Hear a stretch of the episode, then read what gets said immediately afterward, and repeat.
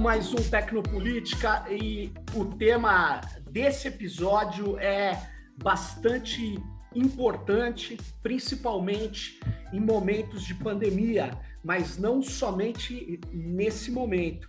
Eu estou aqui com o professor Theo Amiel, ele é da Faculdade de Educação da Universidade de Brasília e é coordenador da Cátedra Unesco de Educação à Distância da UNB. E trabalha há muito tempo com educação aberta, com tecnologias da informação voltadas à educação. Muito obrigado, Theo, pela sua presença aqui nesse episódio do Tecnopolítica. E para não perder tempo, eu já vou entrar na seguinte questão. É... As plataformas digitais, é... elas são fundamentais, principalmente é, no, nas interações do cotidiano voltadas a, ao relacionamento e ao entretenimento. Eu poderia dizer que as plataformas digitais se tornaram intermediárias fundamentais da educação? É isso mesmo que aconteceu, Théo? Eu acho que sim. É, eu acho que uh, algum tempo atrás, alguns anos atrás, a Unesco, num dos, dos congressos que ela faz, chamou para discussão essa, essa noção de intermediários. Né? Acho que é uma palavra que, quando a Unesco usa essas palavras, elas se consolidaram, de certa maneira. Né? Então, é, usar esse nome de intermediários da educação, acho que virou, virou o senso comum. Né? Uhum. Na época da pandemia, a gente, sem dúvida, viu um crescimento disso, mas é, já era, acho uma tendência de pensar nessas plataformas como sendo é, no sentido de intermediar, literalmente intermediar a, a, ação de um sujeito ao seu objeto, né, a outros sujeitos, né? Que você não consegue interagir, você não tem acesso ao conhecimento, não tem acesso à educação, não tem acesso a outras pessoas e a outras comunidades se você não passa por esses intermediários, se você não passa por essas plataformas. A própria noção né, de, de plataforma como uma coisa que sustenta, né, a gente usar essa palavra né, que dá a base para a coisa, que faz é onde a gente pisa, onde, a gente, né, onde a gente, o nosso alicerce já dá essa noção de que de fato a gente não consegue hoje sobreviver sem usar as grandes plataformas de comunicação, as grandes plataformas de software. Né? Eu acho que isso é, sem dúvida, um fato, ainda mais agora em tempos de Covid.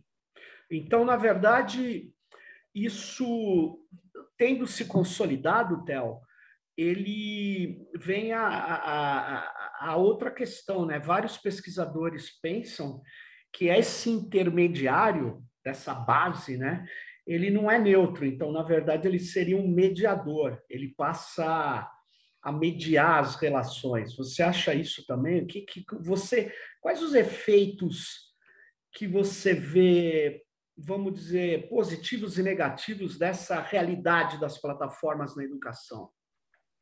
A gente vem, a gente pensar em, no fato da gente, da, da, da, gente incorporar esses sistemas de software na educação, principalmente na educação à distância, Sim. É, já é um senso comum, né? A gente precisa de algum tipo de intermediação, né? Só que as escolhas que existem nesse, nesse espaço são razoáveis, né? Existem uma, uma grande gama de opções.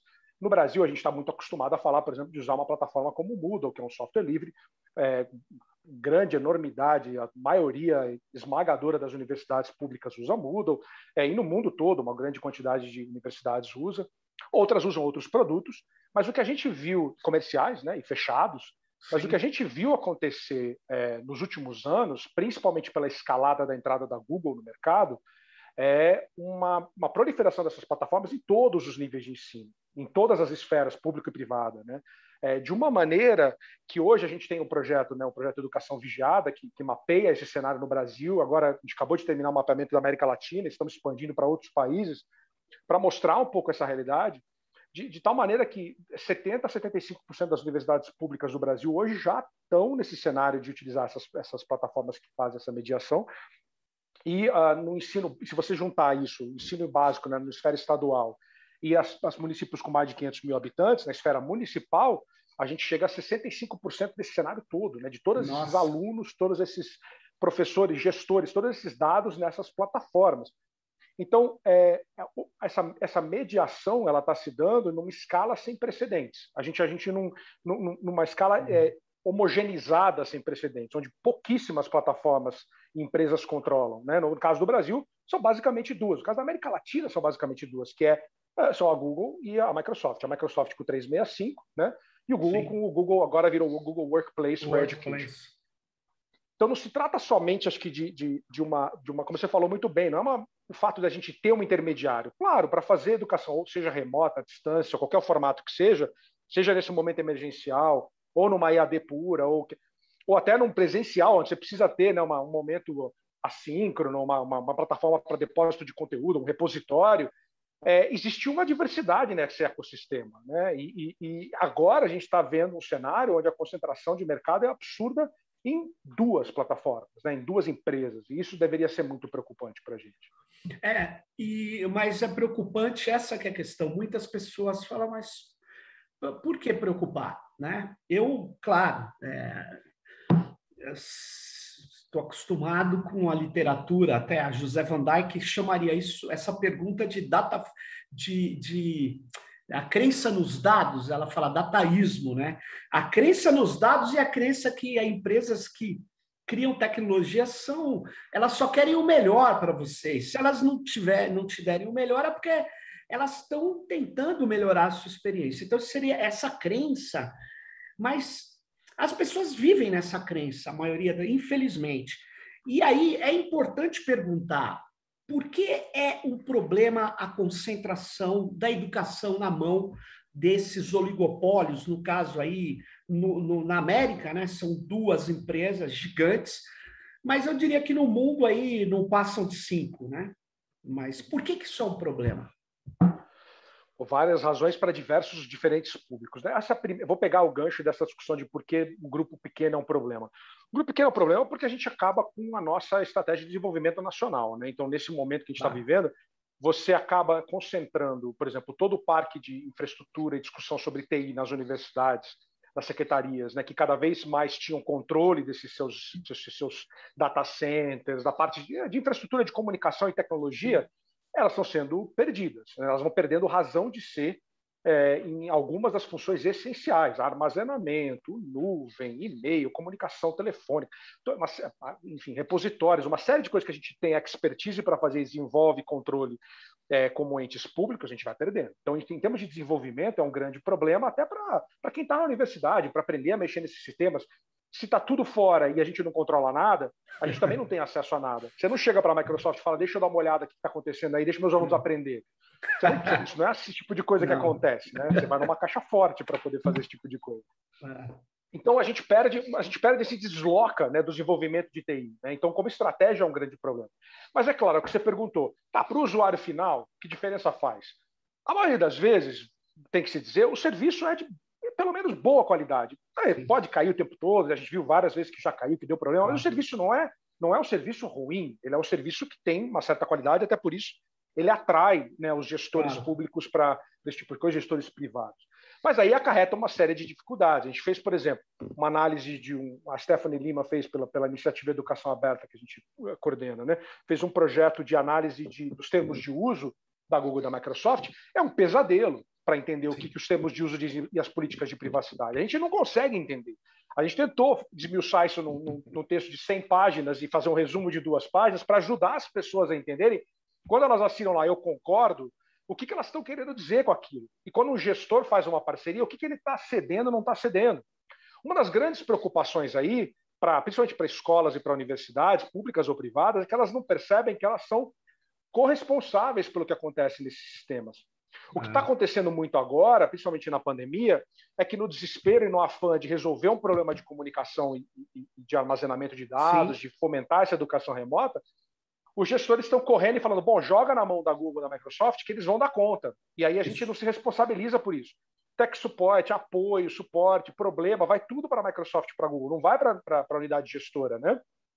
Mas o problema é que, essas universidades, essas escolas são corresponsáveis, dá um problema de vazamento de dados. Se algum aluno faz alguma besteira que não devia fazer, se alguém faz alguma coisa que não está no termo de serviço da plataforma, a escola, a Secretaria de Ensino, a universidade é responsável por isso também. A segunda coisa que a gente sabe disso é que é muito difícil saber exatamente o que são feitos com os nossos dados.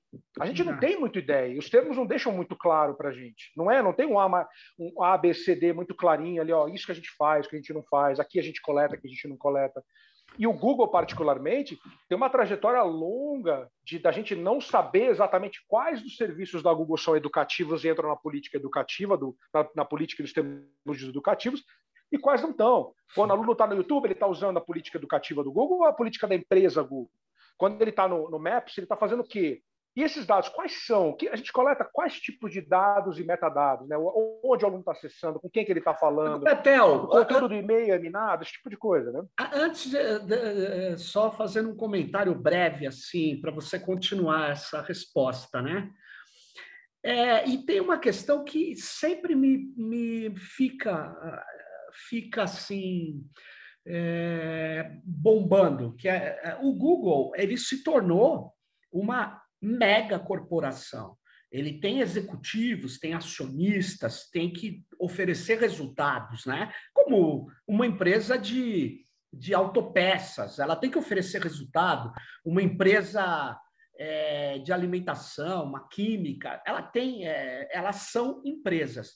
Agora, uhum. é um modelo de negócio diferente de uma empresa de refrigerante que vende o refrigerante e põe um preço e se remunera, né? e dali tira lucro, reinvestimentos, etc.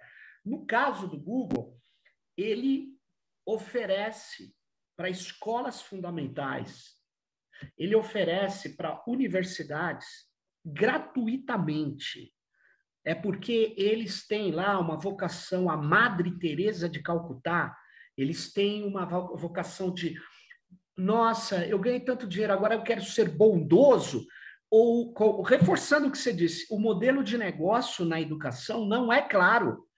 É, porque mesmo quando eles vendem, porque tem os produtos vendidos deles, quando eles vendem, eles deixam claro com cláusulas genéricas que eles podem pegar esses dados por interesses, aquelas frases jurídicas, sabe, que dão abertura para tudo. Então, se eles não são é, santos, é, altruístas, se ele não é, não reproduz o pensamento da Madre Teresa, por que que eles estão oferecendo gratuitamente?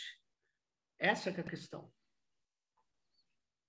Esse que é a minha. Então, vou responder minha... que sim, que eles são Madre Teresa, a gente acaba, acaba já agora. E é, pode, você vai falar, é, eles Mas, são. Infelizmente não é verdade. Não é... é. Infelizmente não é essa a resposta, que seria genial não só eles, acho que como tem uma longa trajetória já de algumas, vamos dizer, umas duas décadas dessas empresas é, de software, no geral, de oferecer serviços gratuitos ou a custo muito baixo, quando é necessário ter uma, um valor, né, um dólar por uma Sim. licença ou 10 centavos por uma licença. Isso já acontece há muito tempo. É um modelo de negócio bem conhecido, né? que também é, acho que para a maioria das pessoas, um pouco confuso, porque realmente prima facie, você fala, pô, por que, como é que pode, né? Eu faço essa pergunta para os meus alunos na, quando a gente discute capitalismo de vigilância, sistemas na educação. Eu falo, como é que pode um serviço que armazena milhares de terabytes de vídeo em tempo real, faz streaming, que é um negócio caro para fazer, armazena todos os seus e-mails, te deixa comunicar com qualquer um a qualquer momento, faz esse tipo de. Como é que essa coisa pode ser de graça? Aí eu falo assim, pensa em alguma outra esfera da tua vida onde alguém te oferece uma coisa desse nível de graça. E ninguém consegue pensar, porque não tem um modelo de negócio equiparável. Isso é uma coisa relativamente nova para a gente. E existem algumas pistas que ajudam a gente a entender como é que isso acontece, por que isso acontece. A primeira, que é mais obscura e às vezes é difícil, mesmo falando, parece meio surreal, é a fidelização. Né? É. Fidelização é um negócio que parece muito remoto, porque nem assim, você falar para o adolescente para ele parar de comer bacon, que daqui 30 anos ele vai morrer de ataque cardíaco. Ele não vai parar de correr torresmo e bacon, porque ele é muito longe, falta 30 anos, eu posso comer muito torresmo ainda. Né? A mesma coisa acontece aqui, o cara fala, pô, é fidelização, porque é um, é um long game, é um long con, é, é para daqui 30 anos. O que acontece? Você pergunta para alguém hoje, uma pessoa qualquer, fala assim, qual é o sistema operacional que você usa no seu computador? O cara vai falar Windows, ele talvez nem saiba outro, nem saiba ele nem conhece. Aí você fala, Exato. Você fala, por que, que você só conhece o Windows? Sei lá por quê. Bom, a resposta é porque te fidelizaram. Você nunca chegou a conhecer outra coisa. Isso é uma estratégia que começou há muito tempo atrás. E aí o que acontece hoje? Nas universidades, e é um fenômeno que a gente está estudando agora, é assim: a Microsoft chega na, na universidade e oferece o serviço. o serviço é de graça. Os sistemas todos migram para a solução da Microsoft. O que você tem automaticamente? 50 mil usuários, entre professores e alunos em uma universidade, ah. que vão passar a usar esse serviço. Vão aprender a usar, vão se acostumar a usar, vão para o mercado de trabalho depois sabendo usar. Né? O que acontece também? A universidade começa a oferecer formação para esse serviço. Ela se capacita para oferecer formação nos produtos da empresa. Oferece formação interna. Os gestores conduzem suas reuniões nesses espaços. Os alunos têm que aprender a usar isso para poder fazer suas defesas, suas teses. O que acontece depois? Você vai, se você for para o mercado de trabalho, o mercado de trabalho vai falar: pô, essa galera sabe usar Microsoft, então eu tenho que ter na minha empresa. E vice-versa. Claro. O cara vai para a empresa porque ele já sabe usar Microsoft. Isso aconteceu com Windows, aconteceu com Office, ao ponto de que Office é Gillette. A gente não fala outro nome, a gente fala Gillette, a gente fala Office, porque virou um nome, um nome padrão né, para as coisas. Essa fidelização é muito forte. E aí, para podia falar mais algum, mas acho que o mais óbvio que você falou, que é mais importante também, é o que a gente ainda não aprendeu o valor dos dados. Isso. Né? Tem aquela famosa capa da Economist falando que, que dados é petróleo, a gente sabe que não é equivalente à ideia, né? Sim. Mas, mas a, a ideia de escala, né, de quanto valem os dados, principalmente quando você cruza uma base de dados ao longo do tempo, longitudinal. Imagina que, que mina de ouro é você ter um menino, uma menina usando o Office desde os 12 anos de idade, usando as plataformas da Microsoft ou da Google desde os 12 até os 30.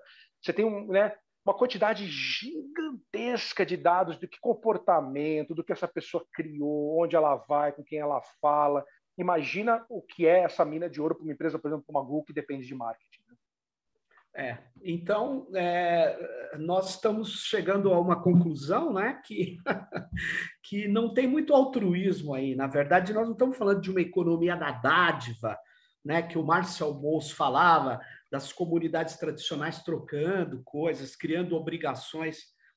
Nós estamos falando de um modelo de negócios extremamente perverso, de certa maneira, porque é muito difícil precificar. Eu estava lendo, Theo, assim, o cara do, da USP falando: ah, nós economizamos mais de 6 milhões por ano entregando para o Google. Mas vem cá, será que ele economizou mesmo? É porque a, a, é, a fatura é vista de. É, é, curioso isso, é o quanto eu deixei de gastar e eu não considero o quanto eu perdi, porque nós estamos falando de uma economia diferente. Por exemplo, eu fui num seminário dos tribunais de conta e eu falei desse problema, que eles, o princípio da economicidade está invertido na economia informacional.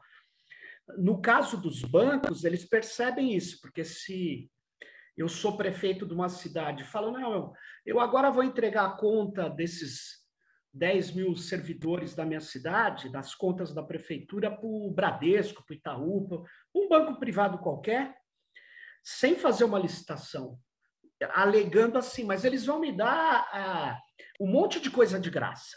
Cartão, conta, tudo de graça. Aí o cara do TCU vai falar, pô, que de graça, o banco vive do dinheiro dos outros, então tem que ter competição entre eles, né? E aí, no caso dos dados, a gente não usa essa lógica.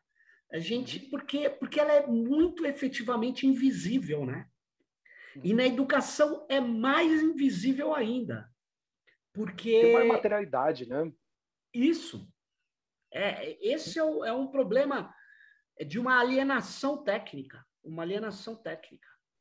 E aí acontece uma coisa curiosa que a gente vê, a gente pediu, a gente está fazendo esforço já há dois anos de pedir, através de lei de acesso à informação, é, é, os contratos né, das universidades e Estado. Esse, a gente terminou o fim de semestre passado com um monte de alunos aprendendo a usar né, os portais de ouvidoria, o Caramba 4, que é muito divertido. É, pedimos de todas as universidades públicas do Brasil, de todos os estados. Né?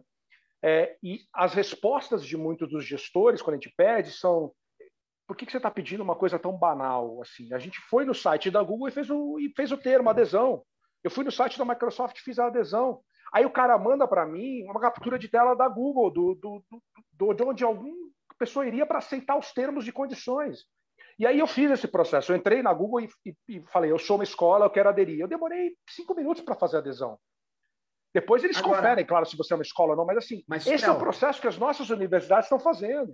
Mas, Theo, eu pedi um contrato, da, olha que grave, da Petrobras com o Facebook. porque eu vi uma matéria, o presidente da Petrobras falando, agora sou moderno. Isso já faz primeiro ano do Bolsonaro. Eu sou moderno, eu falo com os meus funcionários pelo Facebook. Eu falei, cara, eu quero o contrato. Né? Entrei com o pedido. E, e aí a resposta é essa que você me deu. Eu entrei, nem sei se é verdade, não importa mas ele se sente à vontade de dar essa resposta, né? Eu entrei Exato. lá no site. Exato. E, e, respondi lá. Agora, imagine, ele, ele fala, mas eu nem trato decisões sigilosas ali. Como ele como não? Deve tratar. Ele fez isso porque ele falou: olha, os caras vêm me pegar por aí. Aí ele escreve, mas não diz que. Como é possível ele falar com todo mundo? sem entregar uma série de, de questões para uma empresa, né? Uma empresa que tem interesses complexos em relação a uma Petrobras, né? Mas é curioso essa resposta, né? Ah, eu entrei lá e que pergunta é essa que você está me fazendo? eu acho que esse, esse é o fenômeno mais interessante, porque leva a gente a entender um pouco a cabeça do gestor que é a mesma cabeça do, do professor do aluno que fala, vamos usar o WhatsApp para a gente se comunicar. Porque não cabe ainda, a gente não chegou no ponto onde as pessoas problematizam isso. Então, parece um movimento, como na, na esfera é, não educacional, dizer, mais social, a gente está acostumado a não ver problema, porque, enfim, como é que uma empresa como o WhatsApp foi comprada por 19 bilhões ou 16 bilhões, enquanto foi pelo Facebook, está me oferecendo a plataforma de comunicação da nossa geração de graça. Né? A Telesp não fazia isso mas a WhatsApp consegue. Né? A gente não parou para pensar, e, e, e eu, faço a pergunta todo semestre, em todas as disciplinas, e todos os meus alunos me olham com uma cara assim, não sei. E eu não acho que é um, um, um, um testemunho da, da, incapacidade desses alunos de entender. Não, não é que a gente nunca parou para pensar. Né? E aí, quando o gestor público está colocando potencialmente 2, 3 milhões de alunos numa plataforma da Microsoft ou da Google falar, eu entrei lá e cliquei, você tem que falar, pô, a gente tem um problema sério, a gente não está pensando nisso como na, na, no que é exatamente você falou, qual é essa troca, qual é o modelo de negócio. Agora, a gente está começando a ver, né, o que está acontecendo agora.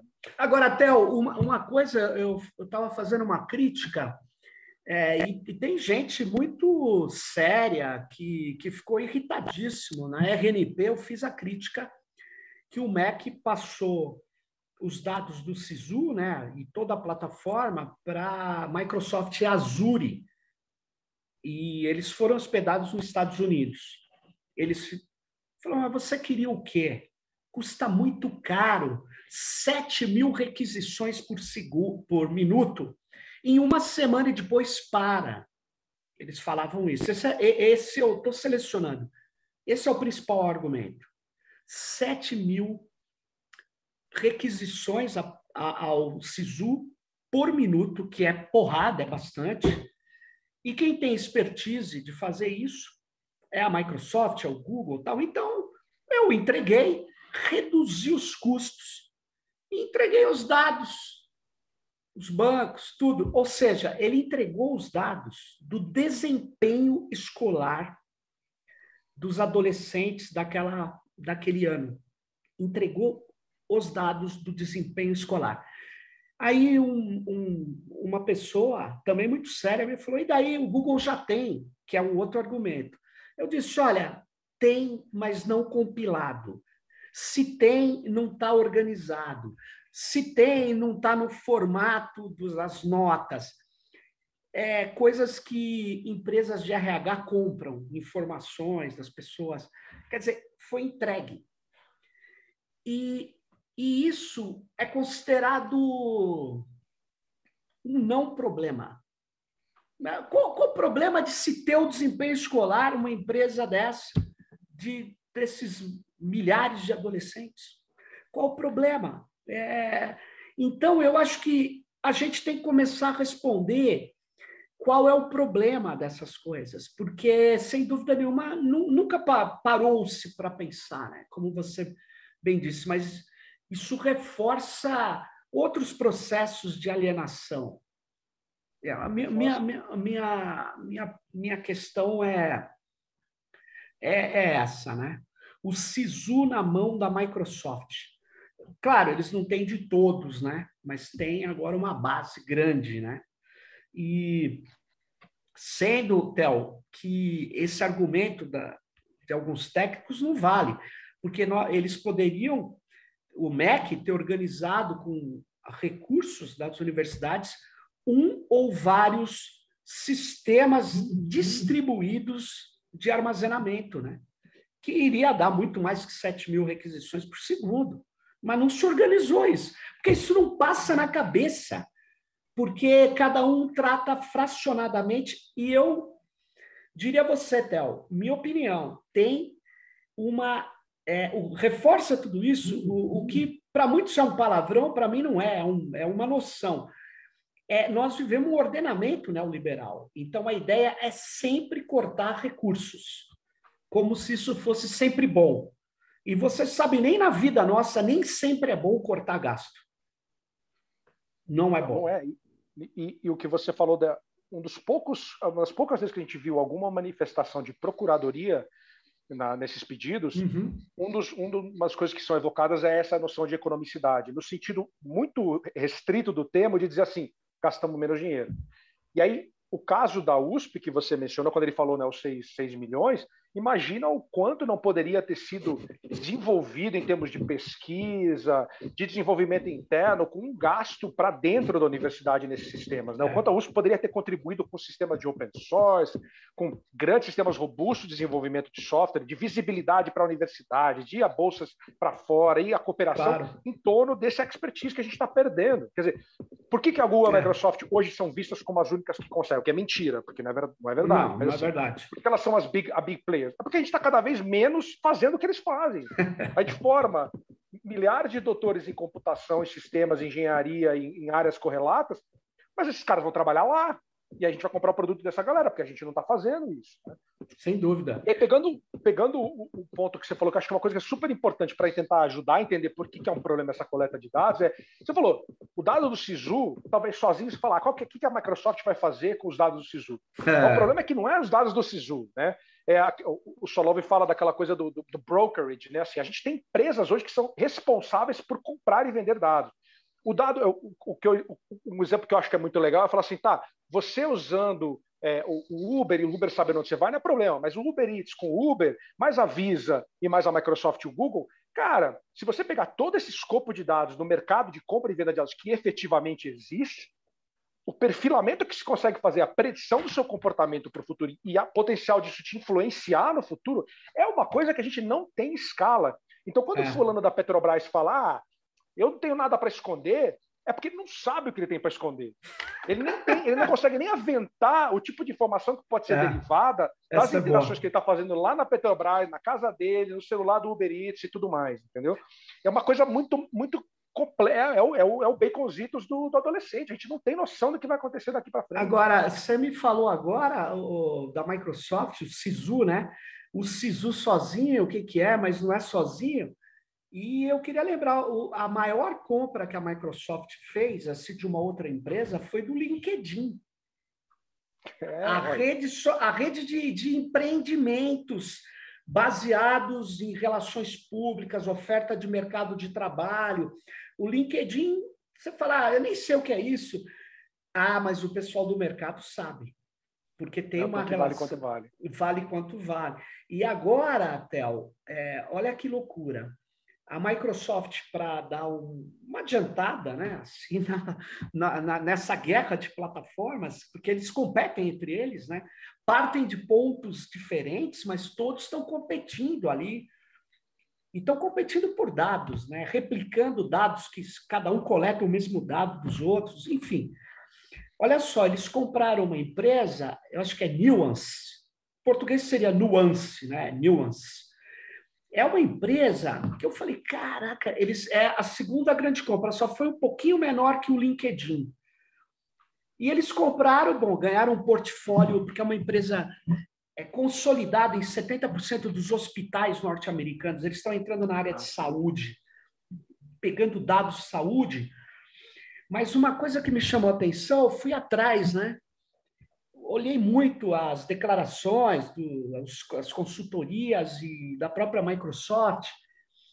eles vão dar um salto no chamado sistema de linguagem natural. É uma, uma parte da, do aprendizado de máquina, vamos falar assim, né? De aprendizado de dados, porque eles vão extraindo padrões. Então, eu via numa, num dos videozinhos dessa empresa, antes de ser comprada, o médico falando assim no celular, diagnóstico de tal doença. Aí aparece o diagnóstico para ele. É que eles têm uma expertise na área de medicina, mas esse detector de voz, esse tradutor, essa velocidade, a Microsoft vai aplicar em todas as outras áreas. Mas para fazer isso bem, o segredo é ter muitos dados. É, muitos e muitos dados. Então, quanto nós estamos perdendo de criar frameworks, de criar treinamentos, e muitas vezes nem voltados ao mercado. Eu não estou falando para tratar como, mas a própria universidade pode estar tá aprendendo inteligência, né? Como você disse, jogando desenvolvimento longe. É, é, é muito, é muito é, assim assustador que isso não seja considerado como um problema político porque a gente, a gente trata como um problema sociotécnico, como um problema educacional. Alguns de nós, né? Porque a maioria dos educadores também talvez nem percebam isso, né? Mas, mas não virou um problema político, não virou. Vai, vai começar, né? Vai começar agora. Eu acho que com a, uma das coisas que mais agora está começando a sair na, na mídia e as pessoas estão é. começando a perceber é que o que era grátis não é mais grátis. Né?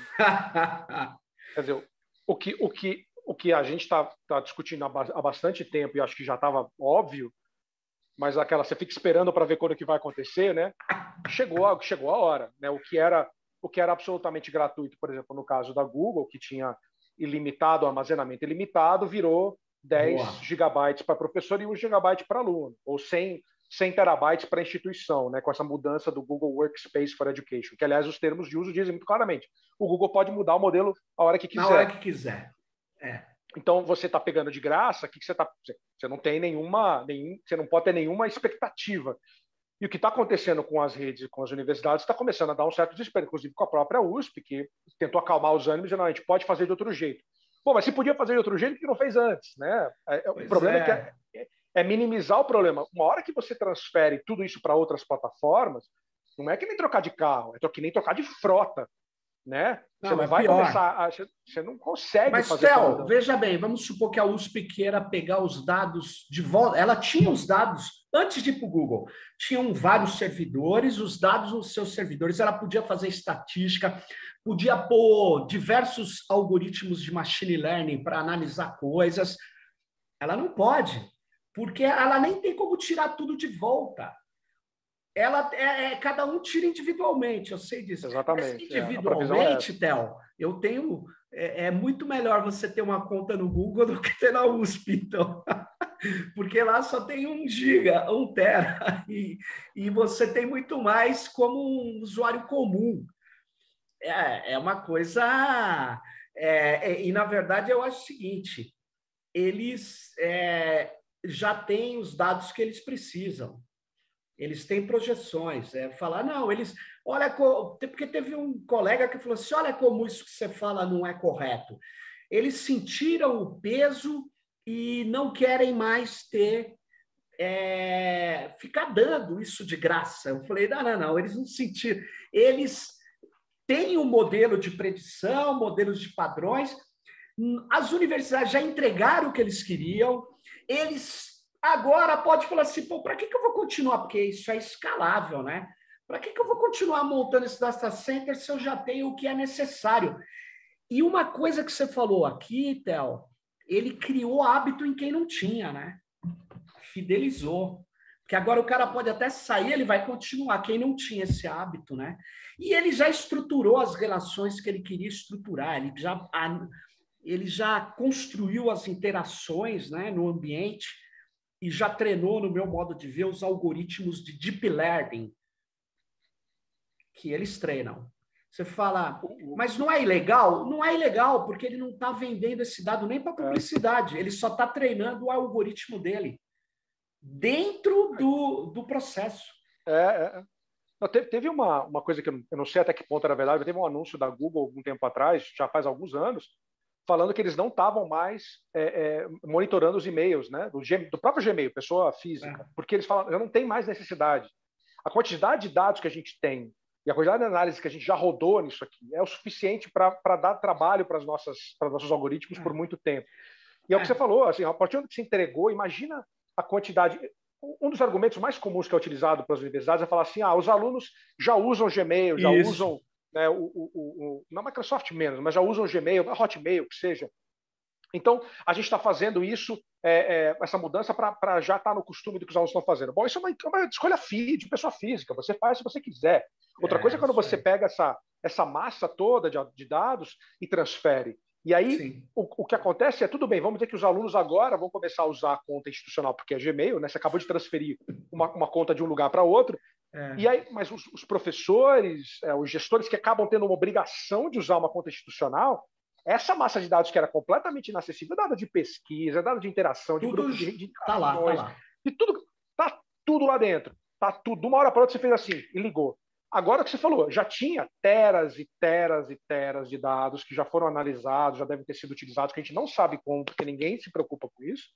Agora, agora não precisa mais. Agora, Theo, uma, uma questão assim que decorre disso, né? Existia e existe ainda, essa que é a vantagem nossa, eu acho que isso é um momento importante de reagir a isso, né? eu acho que a gente podia construir consórcios, cooperações. É, não vai ter o MEC, porque o MEC está, infelizmente, nessa gestão, o MEC que poderia comandar isso, né?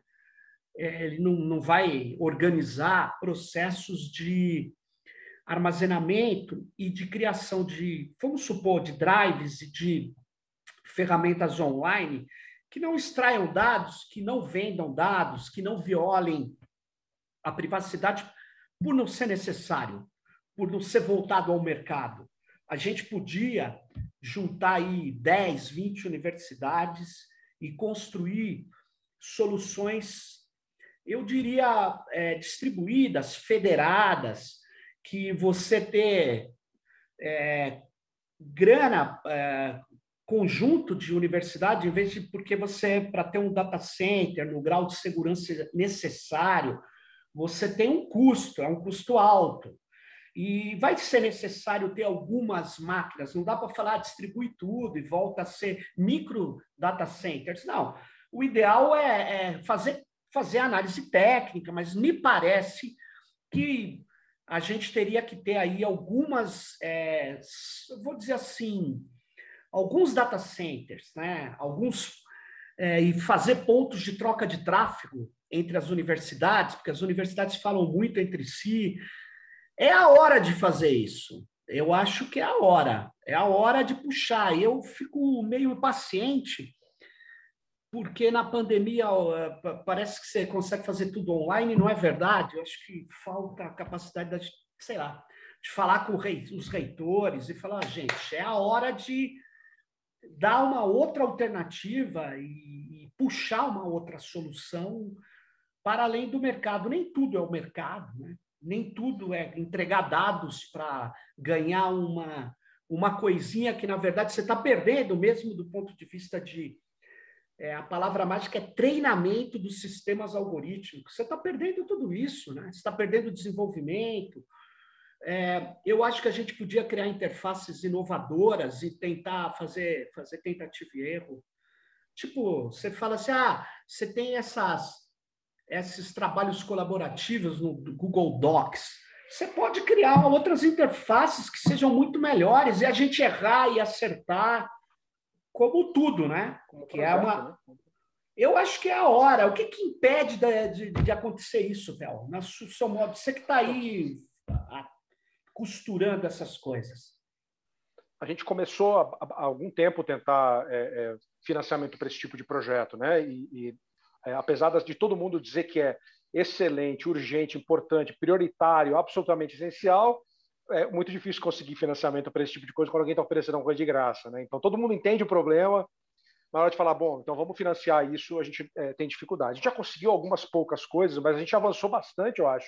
Pelo menos na parte da discussão, nos últimos meses, a gente tem conversado bastante com a Andifes, né, que, que representa as federais, é, e a gente teve até um seminário, o Nelson Preto, professor da Federal da Bahia, esteve lá representando o, o, grupo falando sobre, sobre essa urgência. Acho que a gente conseguiu na Andifes um senso de urgência, principalmente porque agora, com essa mudança da Google, né, é, a escolha é é, ter acesso aos seus vídeos e poder baixar e poder fazer armazenamento ou pagar. Né? Então, começou a perceber que não, a escolha já não é tão simples. Né?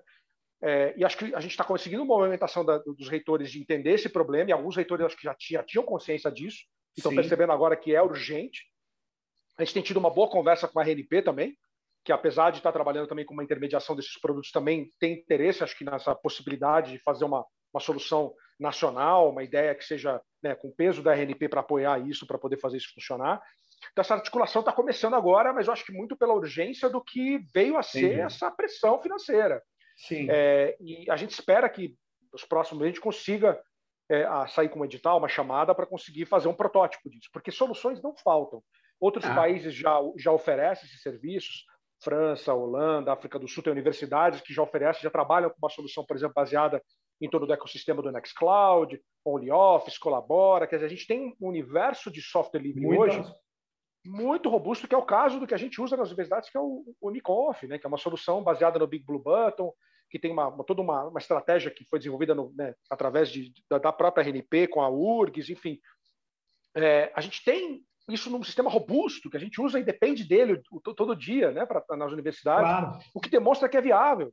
É, falta a gente escalar. E aí o papel do MEC tem que ser efetivamente como financiador do MCTIC, do MEC, do MCTI, é, de financiar esse projeto, né? de, de, de garantir isso como nesse, nesse momento é, para esse governo como uma, um projeto nacional, né? de soberania. Ah, isso, mas essa, essa, é, eu entendo. Deveria ser essa bandeira, né? É, poderia, mas esse MEC que está aí é um MEC que está cortando. Bom, você sabe, nós vamos ter atos aí, porque eles estão destruindo as universidades. Né? É um projeto estranho do governo Bolsonaro. Né? E, é, e é nesse momento crucial aí onde a gente precisava tanto né, de ter um MEC coordenando, efetivamente. Né? Mas eu não acredito. Até sair o Bolsonaro, isso é inviável. É o MEC coordenar alguma coisa que seja útil. E não dá para esperar. Eu acho que um protótipo pequeno, eu acho que é melhor a gente começar com quatro, cinco universidades do que esperar uma solução, porque vai acontecer. Eu acho que nós estamos acumulando para quando esse governo sair, é, entre quem for, se for democrático, se for razoável, ele vai ter que enfrentar um problema como esse, né? Eu acho que a sim. A da educação e para além, né? Em todos os é, sistemas públicos de, de software, é, né? Que não, é. Esse é só mais um fenômeno que é particularmente sensível, porque, bom, todos eles são sensíveis quando se trata Sim. de dados de governo, mas vai se tratando de educação de crianças, né? De, pô, de, de, de pessoas menores Eu tenho, Theo, eu, eu tenho, até vou te falar, eu estou escrevendo um, um, texto, é mais um ensaio, né? Porque é, ensaio é mais, você tem que fazer pesquisa aí, você deixa ensaios meio na gaveta, né? Mas eu estava pensando de é, trabalhar muito com uma ideia que foi é, e é muito cara para o ambientalismo, que enfrenta problemas de, semelhantes. Todo mundo sabe que, é, que, o, que, que um ecossistema não suporta qualquer coisa, mas é o tal do bacon que você falou, ah, mas isso é. Olha quanto, olha quanto verde tem aí, dane-se, né? Então, tem esse problema, e, e eles trabalham com a ideia, com o princípio, é um tipo de precaução que é você não pode comprometer de tal sorte os sistemas, os ecossistemas, a ponto de inviabilizá-los para quem nem nasceu, para as chamadas gerações que estão vindo, as gerações futuras. E aí eu pensei assim numa coisa muito simples. Se eu pegar os dados de saúde que essas plataformas estão coletando hoje, juntar com os dados de biometria na cidade de São Paulo, os condomínios tiraram biometria, não de alguns caras como eu, não dei a minha biometria, mas pegando biometria e inclusive facial e biometria de, uh, digitais, que eles chamam, né? Se eu cruzar, então, dados de saúde, biometrias, com dados de desempenho educacional e com dados de comportamento cultural na rede, é, mais algumas pessoas que fizeram dados, e o Sérgio Moro tentou fazer dado genético aí de todo mundo, se tiver os dados genéticos, então, então acabou. O meu neto, que nem nasceu, já está mapeado, de certa maneira, por uma série de projeções que reforçam o dataísmo. Eu nem sei se funcionam, mas o fato é que elas são vendidas e elas criam efeitos. Uhum, uhum. Elas criam, porque o cara fala: olha, eu não te dou emprego, Theo, porque 92% de você é, ter uma dificuldade Y, que nunca, vai, que é. nunca vai acontecer, talvez, mas é, é. isso. É, é aquela, aquela, aquela, aquela falácia do McNamara, né? Se você não pode computar, se você não tem dados e não é, não é verificável por dados, não é verdade. Eu acho que a gente está entrando nesse cenário que você pode ver um professor que é bom, que, sei lá, teve uma dificuldade por alguns tempos, mas assim, se o score do professor caiu, tem que mandar esse cara embora. Porque, porque o algoritmo está dizendo que é isso. Né? E, e, e o processo decisório está sendo delegado para esses algoritmos. Né? Então, o, o, gestor não toma mais a decisão com base em, em é, fatores situacionais, contextos de tempo. Ele fala: bom, olha, cara, teu score caiu, você não vai passar, ou você não deve entrar nessa escola porque você não tem o score. Ou, enfim, isso já acontece em outros lugares e não é uma coisa surreal de se pensar. Isso acontece no, no mercado, né? Você não tem escolha para comprar prazo, né? A gente está trazendo isso para a esfera educacional, tentando criar uma certa um leque de objetividade, não, um, desculpa, verniz de objetividade nas coisas, que é muito caro aí para esse tipo de governo que está falando, né? Para essa, é, essa perspectiva é. de assim, olha, não, não é eu que estou te mandando embora, estou sendo neutro aqui e estou te mandando embora porque o algoritmo está falando. Mas como é que funciona esse algoritmo? Que esse algoritmo está tomando alguma decisão a gente devia estar tomando alguma decisão com base nesse algoritmo? Bom, não. a gente não sabe, né? É, é um, é um problema. E tem, mas tem essa perspectiva quantitativista que esse, essa crença era anterior a isso. Mas isso é reforçado, eu concordo plenamente com você. E até a FAPESP, né? A FAPESP, é, no edital agora do CGI FAPESP, MC, não sei o nome do ministério, eles mudam tanto, MCTI, sei lá eles dizem assim: olha, para ser coordenador tem que ter inserção internacional, senão nem vale a pena entrar com o projeto. Mas peraí, como assim? E se o projeto for bom para boné, como dizem? E se o projeto for excelente? Não me importo, porque eles têm lá uma lógica de indicadorzinhos que aferrou. Então, a FOPESP é um negócio, cara, assustador do do, dessa, desse dataísmo, dessa crença na estatística. E eles, bom, é, eu nem, nem, nem acho. Acho que eles, eles é, falam assim: não, vamos desenvolver inteligência artificial. Então, se ligue a várias empresas, quem? IBM, não sei o que. Oi? Como assim desenvolver aqui isso? Isso os chineses fizeram melhor, no meu modo de ver. Pagaram um monte de pessoas para ir aprender lá nos Estados Unidos e voltaram e estão dando baile. Uhum. Né? É, mas, enfim, é, cada um é cada um. Mas eu acho que o momento, voltando aqui, Théo, é que a gente tem uma.